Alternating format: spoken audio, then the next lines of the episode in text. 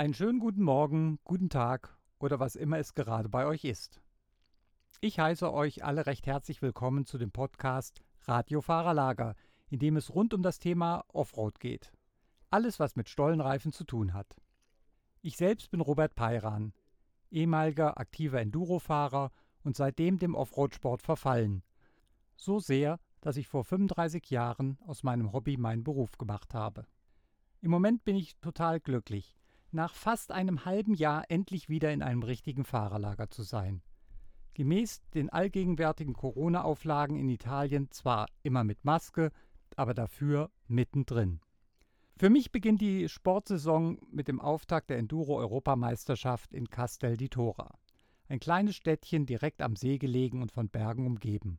So stellt man sich eine Enduro-Region vor. Die ersten Fahrer und Teams habe ich schon getroffen und einen Fahrer habe ich gleich an meine Seite geholt. David von Zitzewitz, den man den meisten Zuhörern wohl nicht vorstellen muss. Moin Robert und auch ich begrüße nochmal alle, also herzlich willkommen bei Radio Fahrerlager. Ja, Robert und ich nehmen jetzt hier die erste Folge auf und ich bin wirklich froh, Teil davon zu sein und verzeiht mir, falls ich manchmal ein bisschen Quatsch rede vielleicht. Also vorstellen muss man ihn eigentlich nicht, ich mache es aber trotzdem mal in aller Kürze und erwähne hier mal seine vier Titel in der deutschen Enduro-Meisterschaft und dass er aus einer wahren Enduro-Dynastie kommt. Denn nicht nur sein Vater Bert und sein Onkel Dirk haben schon mehrmals deutsche Enduro-Meistertitel geholt, sondern sogar sein Großvater Volker hat sich den Titel geholt. Wie ist das in so einer Familie aufzuwachsen? Oh, wie ist das in so einer Familie aufzuwachsen? Also für mich war es, zuerst hat man es gar nicht so mitbekommen, weil mein Vater aufgehört hat, bevor ich ähm, wirklich ja, mich daran erinnern kann. Also seine, seine letzten Rennen ist er quasi vor meiner Geburt gefahren und dann nur noch so sporadisch. Aber desto mehr ich dem Sport verfallen bin, desto mehr habe ich erst realisiert, ähm, ja, wie, wie, wie viel Gas meine Vorfahren quasi gegeben haben und ähm, ja, wie viel Know-how da eigentlich dahinter steckt. Also zuerst wurde ich oft gefragt, ob es Druck ist, den man äh, verspürt, aber man ist einfach froh, man kann immer jemanden fragen und ich, ich finde es eigentlich gut. Es macht Spaß. Wir reden jetzt vom Endurosport, das sind alles Endurosportler gewesen, aber das Herz vom David schlägt eigentlich für Motocross. Was dazu geführt hat, dass er bislang der einzige deutsche Enduromeister ist, der auch einen Titel als deutscher Motocrossmeister trägt. Ähm, Gibt es da Gewissenkonflikte, Überschneidungen? Ähm, also Papa sagt immer gerne, es ist beides nur Motorradfahren. Ähm, bei dem einen fährt man halt quasi Rundstrecke und bei dem anderen durch den Wald. Ähm, wie die meisten Enduro-Fahrer habe ich ja mit Motocross angefangen. Und ähm, dadurch, dass wir das von KTM offizielle deutsche Enduro-Team hatten, ähm, habe ich immer Enduro-Fahrer gesehen und dachte halt so, boah, was sind denn das für Events, die die da immer mitfahren? Dann bin ich auch mal so ein Rennen mitgefahren und fand es eigentlich sehr toll, dass man da an Orte kommt, an denen man normal nicht fahren kann. Und so bin ich halt auch dem Endurosport ein bisschen verfallen. Ähm, Nochmal zu diesem Gewissenskonflikt vielleicht. Für mich ist es schwer zu sagen, ich bin jetzt Enduro-Fahrer oder Motocross-Fahrer. Ich sehe mich eher als Allrounder. Für mich persönlich ist jetzt die Frage, ne, als, als was sehe, ich mich mehr? Ich sehe mich eher als Motocross-Fahrer, weil ich mich nicht ähm, als ein Lettenbichler sehe. Das ist, das für mich persönlich sind diese Veranstaltungen in den letzten Jahren einfach deutlich zu extrem geworden. Ähm, also so, so Erzberg-Rodeo vor zehn Jahren wäre es vielleicht denkbar gewesen, hey, da fahre ich mit. Heutzutage finde ich, wenn man das jetzt betrachtet, da werden selbst die Besten der Besten schieben da viel. Ähm, das ist einfach nicht das, was ich machen möchte. Ich möchte fahren und nicht schieben. Und daher sehe ich mich eher als Motocross-Fahrer als als Enduro-Fahrer. Ähm, ja, das ist, so kann man das eigentlich sagen. Ähm, dazu kommt natürlich, dass man wahrscheinlich ähm, viel mehr Motocross trainiert als Enduro. Wann bist du denn das letzte Mal Motocross gefahren? Ja, tatsächlich bin ich in letzter Zeit nur Motocross gefahren und meine Enduro stand seit dem Saisonfinale in Woltersdorf nur in der Ecke. Ja, die Trainingsmöglichkeiten in Deutschland, wie du gerade sagst, sind wirklich sehr begrenzt und dadurch trainiert man eigentlich mehr Motocross als Enduro. Ähm, was reizt dich denn Besonderes am, äh, am Motocross-Fahren, wenn du sagst, äh, ja, ich mag Motocross und ich fahre auch gerne Motocross-Rennen? Ähm, am Motocross fasziniert mich eigentlich, dass man die, die Strecke ist nur zwei Kilometer lang ungefähr und du hast jede Runde die Chance, es noch ein kleines bisschen besser zu machen und, und deine Rundenzeit dir vor Augen zu führen und wirklich das bis zur Perfektion zu treiben. Ähm, das, das macht wirklich Spaß und auch der Kampf gegen die anderen Fahrer. Wohingegen beim Enduro, um darauf vielleicht nochmal zurückzukommen, was da den Reiz ausmacht, für mich einfach dieses Strecke ablaufen ist, auch wenn es nervig ist. Aber wenn man eine genaue Vorstellung davon hat, wie man die Strecke fahren möchte und es dann in der ersten Runde hinbekommt, genau das, was man sich ausgesucht hat oder die Linie, die man sich ausgesucht hat, wirklich zu fahren, das ist eigentlich das, was das Endurofahren so interessant macht. Das heißt, das Ganze drumherum, dass man eben äh, ja tagelang unterwegs ist, denn äh, du bist ja nun schon äh, einige Tage hier runtergefahren. Wann, sei, wann seid ihr denn los? Wir sind äh, Dienstag früh losgefahren, um Mittwochmittag hier zu sein. Ja, beim Motocross-Rennen würde es natürlich reichen, wenn man jetzt Freitagabend da ist, klar.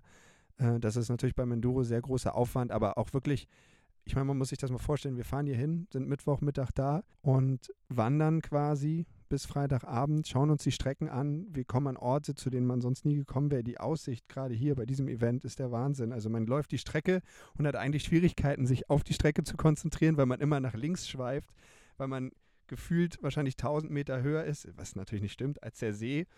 Ähm, man hat wahnsinnigen Ausblick. Das ist wirklich toll, äh, an, an, an solchen, auf solchen Bergen überhaupt fahren zu dürfen.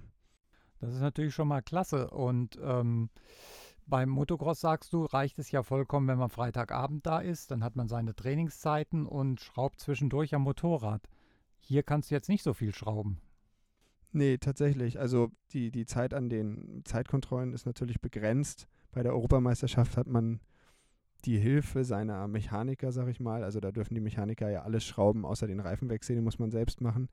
Was ich übrigens eigentlich auch sinnvoll finden würde für die deutsche Meisterschaft, weil international schrauben überall die Mechaniker und warum soll man dann national auf einmal alles selbst machen? Das finde ich, ich meine, klar, ich, ich mache es gerne selbst und ich kann es auch, aber ich verstehe einfach nicht diesen Regelunterschied.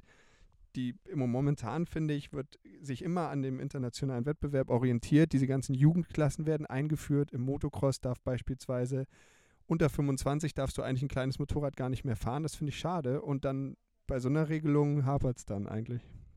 Also das sehe ich eigentlich genau umgekehrt, weil ich finde es eigentlich schlecht, dass bei der Enduro-Weltmeisterschaft und Europameisterschaft der Mechaniker helfen darf. Ich stamme halt eben noch aus der Zeit, wo man alles selber machen musste, was eben auch gerade äh, den Enduro-Fahrer auszeichnete, dass er eben nicht nur draufgesessen hat und gefahren hat, sondern eben auch ähm, sein Material entsprechend geschont hat, weil er wusste, wenn ich das kaputt mache, ich kann es nicht mehr reparieren. Ja, guter Punkt aber dann halt einheitlich. Ne? Also wenn wir das in der WM machen, dass die Fahrer nur noch selber schrauben dürfen, dann kann man das ja auch ne, runterziehen und anpassen. Das macht einfach, finde ich, so nicht so viel Sinn, wenn, wenn es sich unterscheidet. Da gebe ich dir also auch recht. Ähm, und ein guter Hinweis wäre zum Beispiel, dass es bei den Six Days ja auch nicht äh, erlaubt ist, mit einem Mechaniker zu arbeiten. Genau, genau. Womit wir beim Thema Six Days wären, ist das für dich ein Thema?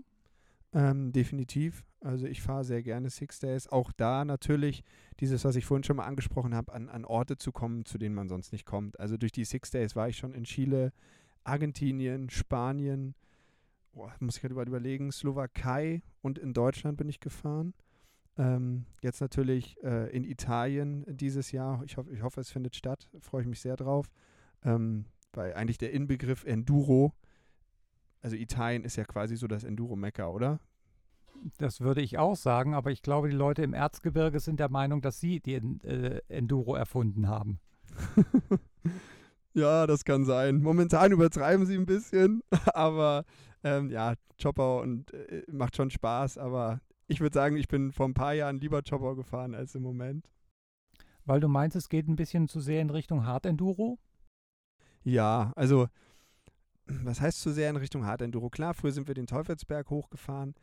Ähm, ich finde halt, dass wenn im Test Auffahrten drin sind, wo man sich wirklich den ganzen Tag versauen kann, was ich getan habe, das finde ich ein bisschen schade. Na, man kann natürlich jetzt sagen, jo, das kommt, weil du nur Motocross trainierst, aber ich meine, es ist immer noch deutsche Meisterschaft, da müssen alle hoch und wenn das dann Tests sind, die, die quasi bei der WM rein könnten, finde ich das fast ein bisschen zu doll. Also ich finde jetzt beispielsweise hier die Enduro-Tests und Extremtests hier in, in Italien, ähm, da sind Rüdersdorf und Choppau definitiv schwerer.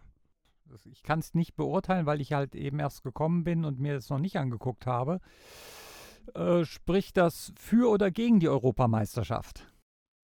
Also das hier ist jetzt klassischer. Hier sind äh, keine künstlichen Hindernisse drin. Äh, alles ist irgendwie von der Natur. Ich meine, klar, in Schoppau sind auch wenig künstliche Hindernisse, aber in Rüdersdorf beispielsweise der Extremtest, warum dann oben bei der Auffahrt dann noch Baumstämme reingelegt werden müssen, das, das, sowas verstehe ich halt nicht. Oder warum dann künstlich das Wasserloch aufgefüllt wird. Ich meine, wenn es regnet und es ist voll, finde ich es völlig in Ordnung, aber dieses künstliche Auffüllen, das hat mich halt irgendwie ein bisschen enttäuscht. Ne? Man, nehmen wir jetzt an, es ist trocken, ne? du sorgst dafür, dass du die Pfützen auslässt auf der Etappe und dann musst du durch so ein tiefes Loch. Klar, ist für alle gleich, aber mich regt das immer auf, wenn Sachen gebaut werden müssen extra dann willkommen in meiner Welt, weil ähm, ich auch der sehr klassische Enduro-Fahrer bin. Und als ich noch aktiv gefahren bin, hat es künstliche Hindernisse sowieso überhaupt nicht gegeben. Ich bin ja mittlerweile so weit, dass ich sage, wenn es gut gebaut ist, macht es Spaß. Beispielsweise, äh, als wir in Choppau 2018 und ich glaube sogar 2019 sind wir da auch lang gefahren, ähm, in, dieser, in dieser Halle, ähm, der hat wirklich viel Spaß gemacht. Er war toll gebaut, er war nicht zu schwer äh, und trotzdem war es eine Herausforderung. Das war echt klasse. Aber ich habe mir halt schon so oft bei, bei so blöden Hindernissen wehgetan, wenn die einfach ein bisschen zu extrem waren, dass ich da vielleicht auch so ein bisschen empfindlich geworden bin. Kann auch sein, dass ich das mittlerweile, ne, dass ich, ich einfach auch besser geworden bin, was das angeht ja, wie gesagt, letzter Zeit kann ich nicht meckern, letzter Zeit ist es in Ordnung, aber da hatten wir so einige Jahre, wo die sich alle ausprobieren mussten, wo ich echt dachte, oh scheiße, muss das jetzt sein, darüber? Veranstaltungen wie Rüdersdorf oder eben Choppau sind extrem schwierig. Andere sind es wahrscheinlich eher nicht. Ja, genau. Also, um nochmal das ein bisschen anders zu erklären, was ich eben meinte. Ich finde halt, dass Veranstaltungen wie Chopper oder Rüdersdorf, die sind halt im Vergleich zu anderen, ich will jetzt keine nennen, Veranstaltungen in der DM einfach war, also um ein Vielfaches schwerer. Wir haben halt Veranstaltungen, die sind, die machen alle Spaß und die sind alle schön. Das, es ist ja es ist sehr einfach stark vom Gelände abhängig, was da ist. Aber der, der, der Spagat ist einfach riesig. Wenn man überlegt, man fährt bei manchen Veranstaltungen einfach geil auf einen Ackertest, bisschen Verbindungsetappe, schön durch den Wald, noch einen geilen Ackertest, dann äh, schön durch den Wald. Und wenn man das vergleicht mit Rüdersdorf, wo man eigentlich durchgehend durch die schwersten Löcher und, und Kanten und, und was weiß ich und dann noch mit einer knappen Etappenzeit durchgeboxt wird oder Choppau, das sind auch, wie gesagt, das sind auch schöne Veranstaltungen. Ähm, aber der, der, der Unterschied ist halt in den letzten Jahren, finde ich, einfach so krass geworden, ähm, dass man merkt ja auch, dass die Fahrerfelder bei den einfachen Veranstaltungen, glaube ich zumindest jetzt, würde ich einfach mal behaupten, die sind größer, oder? Also das muss ich erstmal verifizieren, uh, wie das ist. Tatsächlich kann ich natürlich sagen, dass es bei Fahrern aus meinem Club, den normalen Hobbyfahrern, die sagen mir einfach, oh, in Choppau muss ich unbedingt mal an den Start gehen und dann das nächste Mal sagen sie, also in Choppau muss ich ja mal mindestens eine Runde schaffen. Das muss ich einfach mal geschafft haben. Da ist der Anspruch dann nicht, ähm, ich möchte auf dem Podium stehen, sondern ich für mich möchte sowas Schweres mal geschafft haben. Das, die Ansicht teile ich tatsächlich. Also in Choppau hat, haben viele Leute, ja, das bekommt man mit, auch von Leuten, die wir betreuen. Ich meine, dieses Finisher-Shirt in Choppau gibt es nicht ohne Grund. Und klar, das ist eine, eine ganz andere Challenge, als jetzt bei den anderen, um die beste Zeit zu fahren. So ein Finisher-Shirt, ich weiß jetzt gar nicht, ob es in Rüdersdorf eins gab, aber theoretisch könnten die, so wie es jetzt in letzter Zeit war, da auch mal so ein Finisher-Shirt einführen. Speziell, wenn das Wetter so verrückt ist wie jetzt bei der letzten Veranstaltung. Also das ist hier natürlich äh, nicht der Fall, aber Thema EM, ähm, ist das jetzt auch ein Thema für dich, weil ähm, Du bist jetzt mal diesen ganz weiten Weg, das sind ja fast 2000 Kilometer für dich gewesen, bis hierher gefahren und alle anderen Veranstaltungen sind ja mehr in deiner Nähe. Und ähm, ich unterstelle dir das einfach, das Finale in Holland äh, im Sand könnte dir ja auch noch entgegenkommen. Ja, also die Theorie mit der EM war für mich jetzt, ähm, wir haben ja zwei Juniorfahrer hier, einmal den Lane Heims und den Tristan Hanak, die gerne EM fahren möchten. Dann haben wir gedacht, hey komm, dann, dann fahren wir mit und betreuen die zwei. Und ich habe mir gedacht, wenn es jetzt beim ersten Lauf ganz gut läuft, dann fahre ich alle mit, weil, wie gesagt, die anderen sind ja alle näher dran. Und in der Vergangenheit habe ich ja in, in, in Holland und auch in Polen passable Ergebnisse abgeliefert. Dementsprechend bin ich da eigentlich ganz euphorisch. Aber ich hatte leider nicht damit gerechnet, dass ich so wenig Training habe vor diesem Rennen. Aber ja, wir, dadurch habe ich natürlich jetzt auch keinen Druck und werde das ganz gelassen angehen und mal gucken, was bei rauskommt damit schraubst du natürlich äh, die Erwartung besonders hoch. Ich habe keinen Druck und es wird besonders gut. ja, also wie vorhin schon gesagt, ich bin halt bisher nur Motocross gefahren und jetzt natürlich hier ganz anders als zu Hause. Also bei uns zu Hause ist halt der Boden etwas sandiger, sag ich mal, immer lose und wenig Steine. Und jetzt hier nur auf so lehmartigem Boden zu fahren mit vielen Steinen drin, ist natürlich eine wahnsinnige Umstellung. Daher ja, versuche ich mir selber keinen Druck zu machen und einfach zu genießen, hier zu sein. Und, und wenn es passt, mache ich richtig Druck. Und wenn ich merke, es, es passt nicht so richtig, dann, dann lasse ich es ruhig angehen. Gut, das heißt, du hast auch keinen Stress, dass du jetzt unbedingt hier ähm, gewinnen willst. Willst wahrscheinlich schon, aber äh, gewinnen musst, denn dein Schwerpunkt liegt wahrscheinlich wieder auf der deutschen Enduro-Meisterschaft. Genau, also dieses Jahr liegt der Schwerpunkt auf der deutschen Enduro-Meisterschaft. Eigentlich wollte ich ja gerne Dennis in seinem letzten Jahr schlagen, weil ich dachte, der kann uns nicht jedes Jahr fertig machen. Der muss, wenn er geht, muss er einen auf die Mütze kriegen. Ja, das hat jemand anders übernommen. Ist natürlich ein hinkender Vergleich, wenn man einen WM-Fahrer in die DM holt und dann wird der beste Deutsche geschlagen. Äh, er hat ja quasi genauso abgeliefert wie jedes Jahr und war zweiter Fahrer hinter äh, McDonald. Und jetzt ist er natürlich weg und ich war lange hinter ihm gefühlt die Nummer zwei. Das heißt, ich möchte natürlich dieses Jahr nachrücken und der Championatstitel ist ja mein Ziel.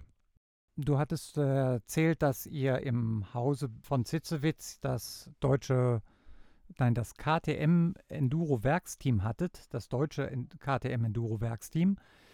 Jetzt hast du auch den Status eines Werksfahrers? Ja, sagen wir mal so, ich kriege vielleicht nicht so viel Geld wie die, aber dadurch, dass Mike meine Motorräder, also meine Wettkampfmotorräder immer noch für uns vorbereitet, also Mike, wer ihn nicht kennt, ist der Mechaniker, der auch äh, in den zehn Jahren, die wir quasi das deutsche Werksteam bei uns in der Werkstatt hatten, ähm, geschraubt hat. Und der schraubt halt immer noch an meinen Fahrzeugen. Das heißt, technisch sind die immer top in Ordnung. Wir handhaben das eigentlich immer so, klar, ein Werksfahrer müsste jetzt eigentlich gar nichts selber machen. Ähm, wenn ich Zeit habe, schraube ich selbst. Sollte ich mit triftigem Grund keine Zeit haben, dann bekomme ich geschraubt. Also ich muss jetzt nichts übers Knie brechen und nachts noch eine Schraubaktion einschieben. Äh, da habe ich dann das Privileg, dass das für mich gemacht wird.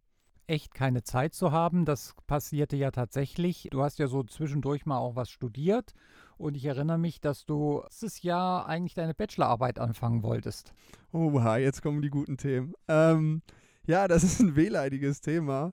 Ähm, sagen wir es so, ich habe das jetzt glücklicherweise erfolgreich zu Ende gebracht. Als ich äh, zum Trainieren in Spanien war, vor drei Wochen, hatte ich ähm, mein Kolloquium quasi im Sprinter online und habe äh, ja, bestanden und bin jetzt tatsächlich äh, Wirtschaftsingenieur.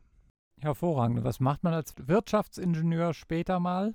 Ja, was macht man als Wirt? Also ich werde ähm, bei uns äh, ins Unternehmen einsteigen und meinem Vater quasi, also erstmal werde ich natürlich da wie so ein Azubi rumrennen und muss natürlich bei uns alle Abläufe mal wirklich lernen. Ich weiß zwar grundsätzlich, wie es funktioniert, aber wirklich jeden Arbeitsschritt, jeden, jedes Mitarbeiters zu verstehen, das finde ich ist ganz wichtig, weil wenn man später mal das übernimmt, möchte ich nicht der sein, der sagt, ja, warum geht das nicht schneller, habe aber eigentlich gar keine Ahnung, wie das abläuft. Also ich möchte jetzt jede Station in der Firma einmal durchlaufen, bis ich dann irgendwann die Firma äh, übernehmen kann. Das ist so ein drei bis fünf Jahresplan, den Papa und ich uns da vorgenommen haben.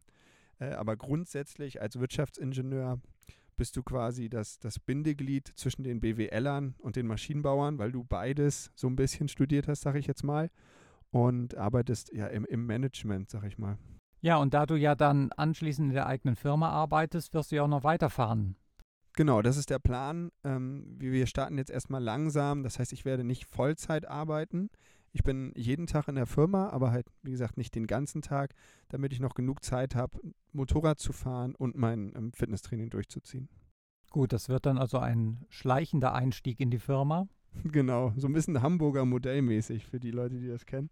Ja, ich habe zuerst ein bisschen Angst gehabt, dass man, wenn man nicht direkt voll einsteigt, vielleicht von den Mitarbeitern nicht ernst genommen wird. Die haben mich so nett aufgenommen und sind so hilfsbereit, mir alle Abläufe zu zeigen. Und ich hatte schon nach einer Woche das Gefühl, dass ich kaum noch Sachen fragen musste und, und schon so ein bisschen integriert bin. Und die, die freuen sich auch, mich zu sehen. Für den Sohn des Chefs ist es natürlich schwierig. Man muss definitiv 10 bis 15 Minuten vor der Zeit, äh, das, äh, ist einfach mein Ziel, weil ich meine, man muss irgendwie eine Vorbildfunktion haben. Ich kann jetzt nicht der sein, der als letzter kommt und als erster geht. Ich meine, klar, ich gehe früher als die anderen, aber ich möchte wenigstens äh, einer der ersten sein, der da ist. Das ist so der Anspruch an mich selbst. Dein Vorteil ist natürlich, du kannst morgens früh da sein, weil du es nicht so weit hast bis in die Firma. ja, ich muss nur, äh, wer schon mal auf dem Karlshof war, weiß, dass ich quasi über der Firma wohne. Ich muss theoretisch nur die Treppe runterfallen. Das heißt, du bist umgezogen. Ich erinnere mich, dass du letztes Jahr noch in einem anderen Haus gewohnt hast. Ja, äh, tatsächlich wollen wir meine Wohnung, also meine alte Wohnung ist jetzt vermietet, beziehungsweise wird bald vermietet, möbliert. Also wer Interesse hat, kann sich gerne melden.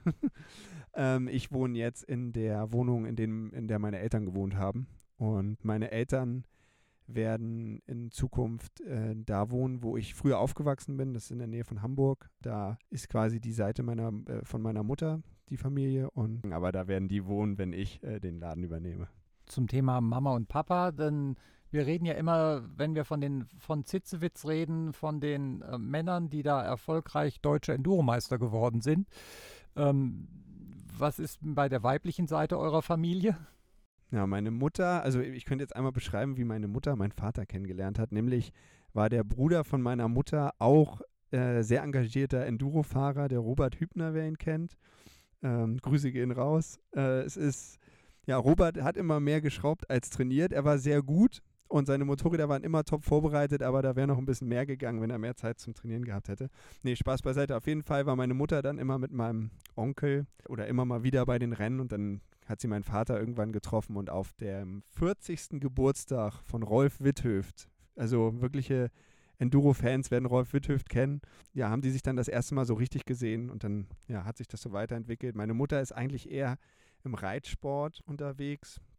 Aber klar, ein paar Turniere und so ist sie geritten, aber alles eher Hobby. Und meine Schwester hat quasi ihr Hobby aufgenommen und macht zusammen mit meiner Mama jetzt Reitsport. Da, da sind wir auch sehr glücklich. Also die, die, wir können unser Ding machen, die machen ihr Ding und dann ne, hat jeder Spaß. Hast du denn auch schon mal auf dem Pferd gesessen? No, ich habe tatsächlich einmal auf dem Pferd gesessen. Da haben wir für Sky Filmaufnahmen gemacht ich weiß nicht, ob ihr es kennt, es gibt ja Mounted Games. Da reitet man quasi und macht so Aufgaben, beispielsweise so eine Lanze durch einen Ring oder man nimmt einen Ring, packt ihn auf ein Hütchen. Da gibt es ganz viele verschiedene Aufgaben. Und da sollte ich gegen einen Mounted Games Reiter antreten und die Aufgaben auch lösen.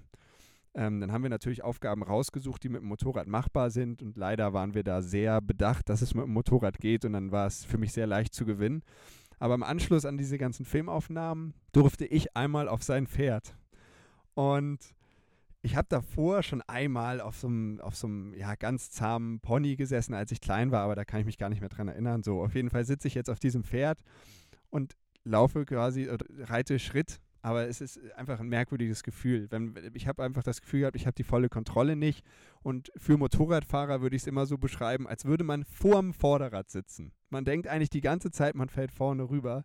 Es ist ja merkwürdig, nicht unbedingt was für mich. Vielleicht später mal, ähm, weil Verwandte von uns haben eine eigene Zucht.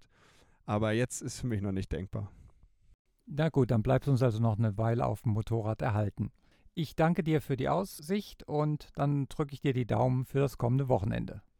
Ja, vielen, vielen Dank. Ich hoffe, dass es nicht mehr so viel regnet, dass die Wege griffig bleiben. Dann haben wir alle noch mehr Spaß und dass alle heil bleiben. Und ja, liebe Grüße. An dieser Stelle muss ich mich bei meinem Gesprächspartner dem David recht herzlich dafür bedanken, dass er sich als Podcast-Anfänger einem ebensolchen Anfänger ausgeliefert hat. Und dabei doch so offen gesprochen hat, dass er anschließend meinte, oh Gott, jetzt werden die mich in Chopper und Rüdersdorf hassen.